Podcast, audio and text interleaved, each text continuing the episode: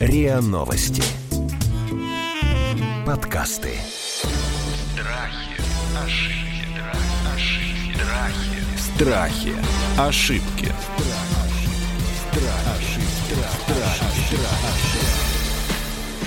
Здравствуйте, это подкаст «Страхи и ошибки». Меня зовут Наталья Лосева. Мы сегодня будем говорить э, и о страхе, и об ошибках, и иногда об ошибках непоправимых. Я хочу, чтобы сегодня мы поговорили об агрессии в чатах. Ну, знаете, в этих родительских и соседских чатиках, когда друг на друга наехали, покричали, вспыхнуло, помирились, разошлись, ну и как-то опять по кругу. Но иногда такой чатовской перепалкой и оскорблениями даже это не заканчивается. Совсем недавно страну потрясла история, когда такой вот конфликт в школьном чате между мамой одной девочки и папой другого ребенка. Завязалась словесная перепалка, а потом родственник мамы этой девочки нашел человека и убил его. Но убил он его не сразу. Парень пролежал еще 4 дня в реанимации в крайне тяжелом состоянии, и потом он все-таки умер. Конечно, известно, кто это сделал, и в чате прозвучали угрозы. Мало ли таких угроз бывает в чатах, прямо скажем. И вина будет доказана, и человек, скорее всего, сядет надолго, но парня уже не вернешь. Мне кажется, мы очень долго недооценивали вот ту реальную угрозу наших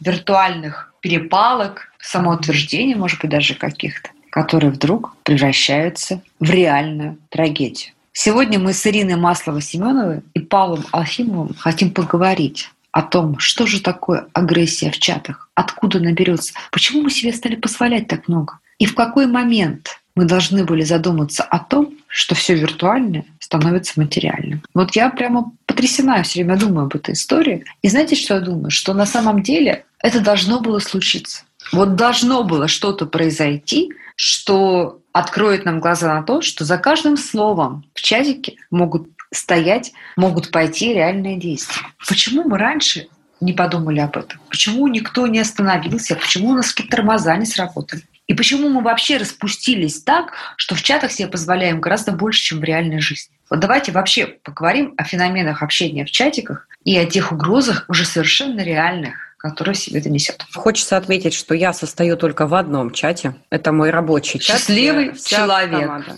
Это мой сознательный выбор. У меня ребенок ходит в подготовишку. Я подписала заявление о том, что я не буду состоять ни в одном чате вообще, потому что это абсолютно токсичное пространство. Люди друг друга не видят. Нет такого понятия, как мораль. Ты не смотришь человеку в глаза. Ты уверен абсолютно в своей безнаказанности, в том, что тебе ничего не будет. Ну, вот представьте, да, голодные игры фактически происходят, потому что нет правил, нет норм. А если мы берем, например, всякие курсы в интернете с чатами, там в правилах есть условия. Только что-то не так, э, тебя банят и выбрасывают из курса. Люди ведут себя адекватно в этом случае. То есть нет наказания, нет регулировщика. Нет модератора, который, да. например, уже давно существует еще со времен живого журнала, да? То есть в тех институтах, которые не чаты, удивительно, да, а там Live Journal, какие-то группы, да. там, где есть модератор, которого сначала никто не любит, потом его половина не любит, половина уважает, потом все его начинают уважать, хотя сначала не любят. Вот там, где есть модератор,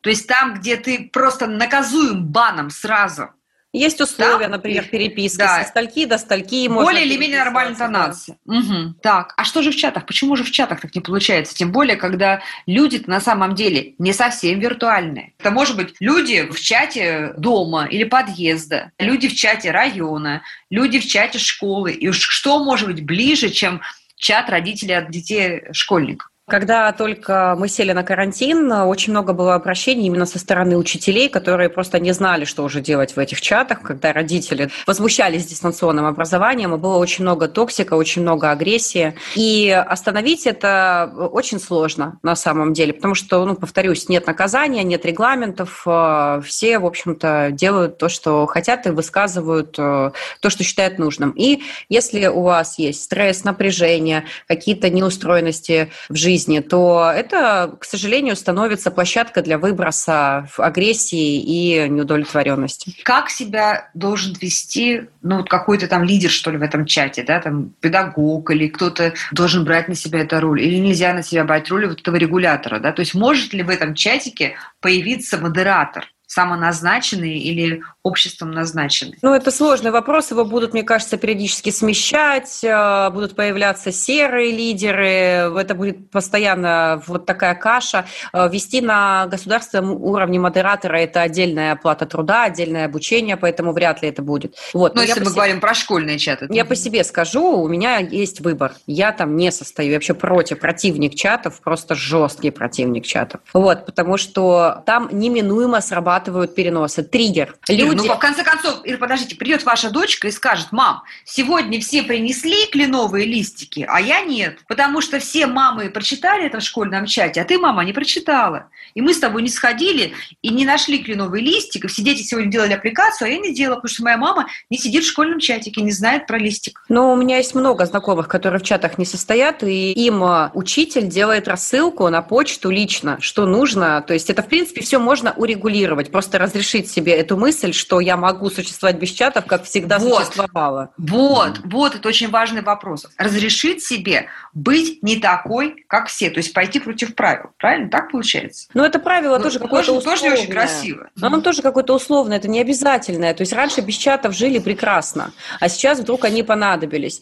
Слушайте, вот. раньше жили без э, газа, телефона и всего прочего, да, и общественного транспорта, да, ну, все-таки время идет и время меняется. Здесь тоже, мне кажется, стать в оппозицию всему классу, например, или там всему там отделу, тоже как-то странно. Вот понимаете, в чем дело? То есть ты внутри не можешь быть, потому что это, я понимаю, о чем вы говорите. Можешь состоять, но не читать, не вникать. То есть э, обычно в чатах там прикрепляют важное сообщение, в таких в адекватных да, чатах. Вот в этом просто всем не участвуйте, ты же сам вовлекаешься туда. Плюс э, люди пишут быстро, смайликов нет, непонятно, какая на самом деле была интонация, да, вот как в этой ужасной трагедии. Если перечитать переписку со стороны, то она вообще вспыхнула из ничего. Абсолютно. Хорошо. Почему мы, вопрос к Павлу, да. почему мы в чатах себе позволяем, как мне кажется, гораздо больше плохого, провоцирующего, токсичного, чем в реальной жизни? Есть, кстати, много интересных исследований на эту тему. Они касаются так называемой цифровой среды. Это другой способ коммуникации, к которому мы были раньше непривычны. И типичной иллюстрацией вот э, такой ну, проблем в коммуникации в цифровой среде является то, что люди на заре цифровизации, когда там все подключались к интернету, все пользовались какими-то ресурсами, чувствовали, скажем, большую анонимность. И как-то так получилось, что, например, написать угрозы или нецензурную брань или какие-то другие вещи считалось, ну, это такое общее мнение, я не думаю, что я сейчас как-то выдумываю, более допустимо, чем в реальной жизни. Потому что это действительно удивляет. Особенно это заметно в среде подростковой, потому что у них, в принципе, такая коммуникация бывает маргинализированная, на взгляд взрослых. Но часто в интернете можно встретить, пожалуйста, в какой-нибудь дискуссии вещи, за которые, в принципе, могут убить. То есть такие вещи лучше никому не говорить. Так нельзя делать. Ну, как это... мы здесь видим, убили за гораздо более невинную вещь, да? Ну, я думаю, что это вот, э, может быть, не самый иллюстративный пример, потому что это какая-то спорадическая вспышка жестокого насилия, которая привела к трагической гибели человека. Но она, может быть, заставляет задуматься о том, что цифровая коммуникация, она настолько же реальна, как и вся остальная и то, что ты должен отвечать за свои поступки, за свои слова и тщательно выбирать выражения. В принципе, так как... Не, нет, слушайте, я вот с вами не согласна. То есть получается, что этот парень, которого убили, он сам виноват. Понимаете? Да вот он нет, не подобрал нет. слова, он сказал, сопли жуете, да, и за это его убили. Так ну, получается? Это, мне кажется, вывернуть наизнанку, значит, ситуацию. Да, в принципе, наверное, Давайте вот не про этого парня, а вообще сразу хамить незнакомым людям – это плохая затея. И она плохая в любой среде коммуникационной, будь то живое общение там, или телефонный разговор. А в чатик он еще больше обезличивает. То, там 100 человек, все постоянно что-то строчат. Ваша идея про модератора, мне кажется, она вполне рабочая, потому что без модератора коммуникация в онлайн-среде не работает в принципе никакая вообще в силу большой открытости. Как только в какой-то группе появляется больше двух человек, э, начинают работать какие-то другие правила. Поэтому в любом чате должен быть модератор. Я не думаю, что это большая проблема. В том случае, случае, если этот модератор наделен реальной властью, да, и он действительно ну, может там... выкинуть из чата того, кто заговорился, там, ну, поставить его на паузу. просто по, во всех мессенджерах можно установить права администратора, можно человека выбирать на неделю. Вот, например, как э, психологи делают, они проводят интервизорские группы и назначают себе модератора, человек, который будет всех пинать и э, собирать, и регламентировать время. А потом этот человек меняется. Но мне кажется, это вполне работающая схема, потому что идея не вступать ни в все чаты, она хорошая. Я поддерживаю, но это, может быть, сработает для Ирины, но для всего мира не сработает, потому что это наша реальность, надо к ней как-то адаптироваться. А я вот сейчас вспомнила, что я состою в одном чате, но там пишет только сад, детский сад, оповещения. Они скидывают расписание, какие-то объявления, фотографии детей без возможности нам там писать. Вот он выход. Но это не да. чат, это, ну, это да. доска объявлений, и у нас тоже в поселке есть из десятка э, наших поселковых чатов, есть один такой, где uh-huh. пишут только объявления, и там значит, мир и покой. Но зато все эти объявления потом пересылаются в другие тематические чаты, и там тоже и начинается, начинается Конечно.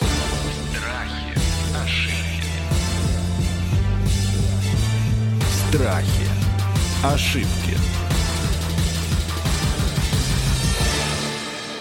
А вот как быть человеку, когда вот ему нужно сказать, ему нужно возразить, он с чем-то не согласен, но он боится быть заклеванным неформальными лидерами? Вы знаете, это как с сайтами знакомств, когда ты на сайте знакомств выбираешь типаж мужчины, ты выбираешь ровно такой же типаж, который ты выберешь, идя по улице. В чатах ты ровно так же себя ведешь, как и в жизни. То есть, если ты боишься возразить, там что-то ответить, советы как не помогут, потому что нужно работать с причиной, почему ты так себя ведешь. Точно так же с агрессией, да? Ну что это значит взять и просто начать открыто угрожать? Это значит, ты в жизни также человек себе позволяет вести. И чаты, они, получается, высвечивают все эти неврозы, высвечивают все эти внутренние проблемы и стратегии общения, собственно. То есть не получится так, что мы в жизни одни, а в чате мы стали другими. Нужно работать не с этим, это следствие. Хорошо, когда ты интеллигентно возражаешь, например, да, или высказываешь свою позицию непопулярную в этом чатике сегодня и пытаешься делать это цивилизованно, а получаешь вот такую там агрессию, знаете, провокацию, обидный сарказм. Ну, мы все с вами прекрасно знаем, да, да этих комментаторов, которые не только в чатах, они и в социальных сетях, которые вот способны, а, знаете, не слово в простоте, да, или так токсично сказать три слова, что ты травмируешься, если у тебя не такая закаленная нервная система, как у меня в чатиках. Нет, сто процентов. Любое вторжение – это всегда травма, даже если все отлично Как реагировать, когда тебя публично оскорбляют, и что делать? Вот у этого парня, про которого мы сегодня говорим, у него на самом деле выбор-то был невелик. То есть он, видимо, должен был либо промолчать и уйти, и это было бы, ну что, проигрыш, да, слив засчитан, как говорят у нас офицеры вот этих вот э, чатовых баталий, либо продолжать слово за слово раскручивать конфликт. Как правильно, какая правильная стратегия? Когда ты прав, но тебе не дают возможность оставить свое мнение, и тебя оскорбляют публично. И ты вроде как уже не только, знаете, за свою честь и достоинство один на, один отвечаешь, но вот перед всем этим кругом родителей. А ты же потом понимаешь, что потом эти родители будут дома обсуждать, и потом вот скажут, ах, это Васин папа, там он слил, оказывается. Ой, вы всегда такие классные вопросы задаете и так глубоко попадаете. Вот вы сейчас столько всего важного спросили. Во-первых, невыносимое чувство стыда то есть ощущение, что потом, когда через 10 минут они будут всей семьей меня осуждать и обсуждать, угу. настолько невыносимо, этот стыд пережить настолько тяжело, человек не осознает, что он влетает в этот процесс стыда, что ему нужно взять реванш, ему нужно хоть как-то, хоть как-то снизить это чувство, да, это первое. Опять же, это все бессознательные процессы. Второе, есть не то чтобы правильный вариант, есть человечный вариант. Это когда вы предъявляете чувства. Вы говорите, а сейчас было неприятно. Я считаю, что этот разговор уже... Но это же слабость. В нашем обществе же это считается слабость. Это, это человечность. Проявить человечность – это не значит проявить слабость. Это не значит перестать быть сильным, я бы так сказала. То, как вы мне сейчас сказали, мне было неприятно. Ну, а мне, Мне было было больно. приятно, да, это выходит за рамки нашего обсуждения.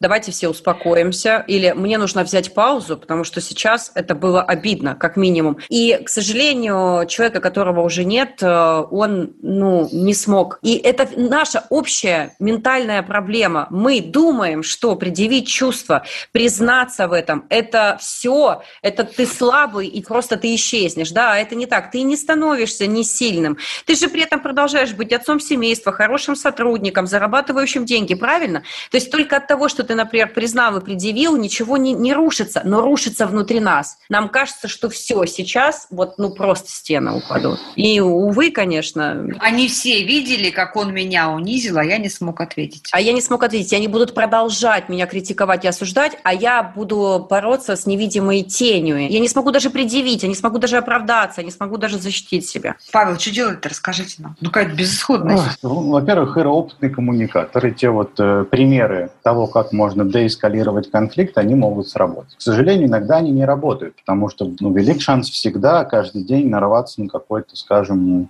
ну, нездорового гражданина, предположим. Или гражданин из другой среды с другими привычками, для которого насилие – это норма. Да. И против лома нет приема. Вот эти вот вампиры, намеренные провокаторы, которые наслаждаются провокацией. Ну, я полагаю, что надо использовать э, общение в соответствии с задачами и целями. То есть, если это чат необходимый для обмена информацией родителей школьников, надо именно для этого. Если там начинается что угодно другое, надо оттуда выплывать тихонько. Если как защищать себя просто по жизни, ну, есть досудебные претензии, надо дружить с гражданским юристом. Есть э, иск вполне работающий, кстати, и чат это пример задокументированного какого-то деликта. Иск о защите чести и достоинства. Не, ну вы правда считаете, что мама Васи пойдет с иском э, на папу Пети и наоборот? Да почему нет, на самом деле? У нас, может быть, нет культуры нормальной работы с судами. Суды вот, для этого кстати, существуют. да, нужно писать вообще. Во-первых, э, есть еще досудебные претензии. Просто составляешь такую бумажку, юрист передает, и в следующий раз мама Вася будет три раза думать, прежде чем открывать рот там, и что-то говорить.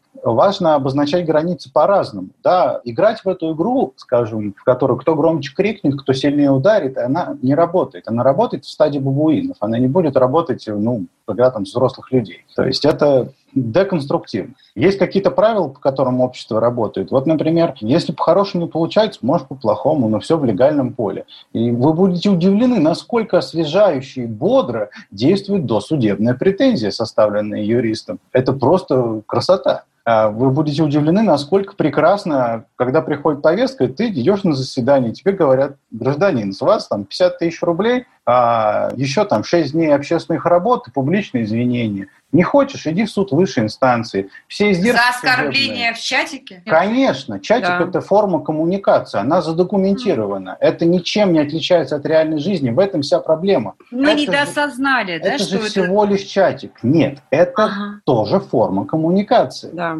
И она не Публично. анонимная, она никогда больше не будет анонимной. Друзья, давайте вот сейчас проговорим. Значит, когда вы в чате, вы не анонимны, и люди вас обижающие не анонимны. По одной простой причине. Все мессенджеры привязаны к телефону. В нашей стране номер телефона вы получаете только по паспорту. Да. То есть уже вот этого времени ЖЖшечки, когда люди под э, хитро сочиненными никами, непонятно с каким полом и с какой аватаркой могли позволить себе все что угодно, ушли в мессенджере. Вы общаетесь так, как будто вы вытащили свой паспорт, всем показали паспорт свой с пропиской, так и есть, да? Так И после этого открыли рот и начали оскорблять. То есть, когда вы Да. открываете рот в мессенджере и начинаете оскорблять, говорить плохие слова, обидные высказывания и так далее, нужно помнить о том, что человек оскорбленный пойдет, все это сделает скриншоты, Ага. пойдет в суд, возьмет справочку, какую надо от оператора, и докажет, что его чувства были оскорблены. А- Даже если вы не ругались. Вот- Правильно я понимаю? Совершенно Да. верно. И здесь, мне кажется, важно резюмировать, что делать с человеком, который в обычной жизни просто может тебя убить. Я вот так сходу сказать не могу, потому что это, ну, это радикальная Кто бы- ситуация. кто Здесь бы после- знал. Кто бы знал, да? Но, тем не менее, если человек в обычной жизни ведет себя прилично, но в чатике нет, то, может быть, надо ему протрезветь и понять, что чатик – это тоже часть коммуникации нашего да. мира, и за слова надо отвечать. И это всегда очень пугает э, молодых людей, студентов, там, когда они ну, спотыкаются об этом, что вот раньше было дозволено, а теперь нет. Я теперь сказал, и теперь будь добер. И на самом деле не надо недооценивать важность э, вот этой вербальной или, например, письменной коммуникации, потому что она действует не хуже договорных обязательств. Если ты что-то декларируешь, ты должен потом как-то ну, нести ответственность за то, что ты декларировал. И это не, не мы придумали, так устроено общество. Просто надо помнить, что чат – это не детская игрушка, это всего лишь средство коммуникации. И нужно Очень помнить, удобно, что кстати. у тебя есть права. Права есть, которые дает нам государство, и права, самое главное, есть внутренние. Страхи, ошибки. Страхи Ошибки. Ну, смотрите, в истории с Волгоградом понятно, что речь идет там о галимом криминале. Да? Я напомню, да. что это произошло не импульсивно. Человек, родственник, ну как мы, еще не было суда, да, ну как предполагается, что родственник э, одного из участников конфликта много позже, да, выслеживая, то есть хладнокровно нашел да. вот этого персонажа и, видимо, хотел его наказать. Я не думаю, что он собирался убивать, я думаю, конечно, собирался просто побить. Это, конечно, чистый галимый криминал, и его связывает с чатом только то, что совершенно прав Павел, что это могла быть перепалка на улице, в школьном коридоре или в каком-то ресторане, да, но она случилась в чате. Здесь просто мы должны понимать, что конфликт рожденный виртуально, он выливается потом в такие вот уродливые формы. Хотя я думаю, что если бы действительно, наверное, человек после этого написал заявление в полицию, я думаю, что вот этого подозреваемого, который был прежде судим, это точно могло бы как-то остановить. Другое дело, что мы в этой среде мы оказываемся в таком в зловонном болоте, не отрегулированном никакими правилами, и ты не понимаешь, а кто несет ответственность вообще за все это? Кто несет ответственность? Вот вы там что, учительница или воспитательница?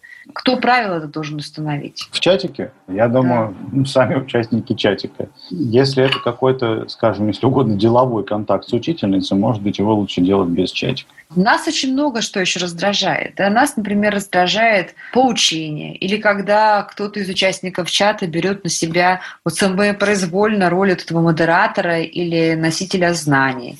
Или когда чья-то там мама или папа или какая-то соседка начинает безудержно хвастать. Это такая очень частая, вы все сталкивались, коммуникационная модель, да, вот людей, которых все лучше всех. А есть люди, которые выставляют оценки, когда их просят или не просят. Есть люди, которые нарушают границы. Да? Вот в реальной жизни они не могут тебе подойти и сказать, слушай, ты больше не худей, пожалуйста. Да? Ну, женщина, вы кто вообще? Угу. Вот. А вот в чатике или в Фейсбуке там, она может, да, потому что, ой, я там ваша подписчица на Фейсбуке да, или там в чате. То есть вот ощущение того, что виртуальная коммуникационная среда, она меняет э, правила установления границ, ну, у меня, во всяком случае, очень-очень острое. Вот здесь есть какие-то рекомендации? То есть как себя обезопасить, как провести детоксикацию своего пространства, коль скоро мы не можем выскочить из него, оно, же, ну, оно ну, жизненно необходимо, да, мы в этом живем. Как себя отогородить из всего того, что тебя раздражает или что на тебя агрессивно направлен? Ну вот способ Ирины, он вполне работающий. То есть если вас что-то не устраивает, не участвуйте в этом. В жизни от этого не не стало хуже, например. Просто just ignore it. Допустить мысль, что твоя жизнь и твое окружение может быть лояльным, человеческим, просто хотя бы начать видеть какие-то другие подтверждения, сознательно пытаться что-то менять, пробовать, пробовать, потому что просто взять, возглавить э, банду агрессивных людей в чате и быть самой агрессивной, чтобы тебя не убили, это тоже не выход. Но воздерживаться, не включаться, ну, уже куда ни шло. А какие есть роли в чатах? Значит, есть роль... Треугольник Карпмана классический. Жертва, спасатель, нападающий, по-любому. Ух ты, ну-ка давайте-ка разложим. Да? То есть жертва – это кто? Это человек, который выступает с каким-то мнением, не может его отстоять, его все заклевывают. Да? Но он такой вроде за правду, но его заклевали. Собственно, даже вот эта переписка, которая сейчас гуляет в интернете, да, с этого чата, там четко они прям перепрыгнули по этим ролям. Жертва мы не успеваем, давайте перенесем. Можно же конструктивно как-то больше писать, безапелляционно коммуникационно. Спасатель, э, люди, которые начинают спасать, подключаются к тем, которые страдают. Потом вырываются тираны и говорят, что вы тут, давайте, э, в общем, уже конкретику. То есть есть такие агрессоры, есть те, которые ведутся, следуют, и под кого-то да, подключаются. И есть спасатели, которые на себя все берут. Какая самая безопасная роль? Они все токсичны. Они все так себе, да. Все три. Все так себе. Да. Ну, то есть что, тогда мы вводим четвертую роль наблюдателя отстраненного и стараемся быть в ней? Безоценочные сообщения. Пишем только о себе, пишем только о своих чувствах, не оценивая никого, не обобщая и так далее. Просто «добрый день, я считаю, мне было бы удобнее так» мы чувствуем, что вот так. То есть а, не надо писать, что мне показалось, что у вас, я уверена, вам так будет лучше. Только о себе писать. Это, в принципе, правило хорошей коммуникации. Говорить о себе. И отвечать на заданный вопрос. Просто так не вбрасывать какие-то свои мысли на тему. Ну, тогда будет более-менее порядок. Ну что, друзья, я не вижу, честно говоря, такого, знаете, прям уж прозрачного фарватера действия в этом феномене, который нас накрыл, феномене э, вот этих коммуникаций в чатах и прочих мессенджерах. Проблема явно будет только развиваться, потому что мы сейчас все сидим вынужденно на дистанции, и все больше и больше наших общений уходит из офлайна в онлайн. Но вот надеюсь, что вы переслушаете этот эпизод. А, наши эксперты постарались так с листа, что называется, предложить рамочные варианты действий и ответов, но я могу только обобщить, да, что старайтесь вести себя конструктивно и отстраненно, если есть возможность назначить модератора или руководителя вот той вынужденной коммуникационной группы, mm-hmm. сделайте это, чтобы правила были жесткими и строгими. Пожалуйста, помните, что ваши права защищены гораздо лучше, чем вы думаете. Если вас кто-то обижает или оскорбляет, и вы понимаете, что это там не какая-то случайная вспышка гнева, после которой человек извинится, а система, пожалуйста, идите в полицию. Идите в полицию, как нам сказал Павел, правил, досудебное разбирательство очень здорово отрегулирует то пространство, которое в этот момент еще не отрегулировано. Есть что добавить, коллеги? Все я вспомнила. Да? Да. Печальные лица наших экспертов сейчас я вижу. Знаете почему? Потому что они тоже косвенные или прямые пострадавшие вот от этого феномена чатов. Mm-hmm. Но будем дальше адаптироваться и учиться. Мы сегодня говорили про агрессию в чатах и мессенджерах. Это был подкаст «Страхи и ошибки» и Ирина Маслова, Семенова, психолог, коуч, тренер, терапевт, врач-психиатр Павел Алфимов и я, Наталья Лосева. Пишите нам, пожалуйста, ваши истории и вопросы. Страхи, ошибки, ошибки, страхи, ошибки. Слушайте эпизоды подкаста на сайте ria.ru в приложениях Apple Podcasts, CastBox или SoundStream. Комментируйте и делитесь с друзьями.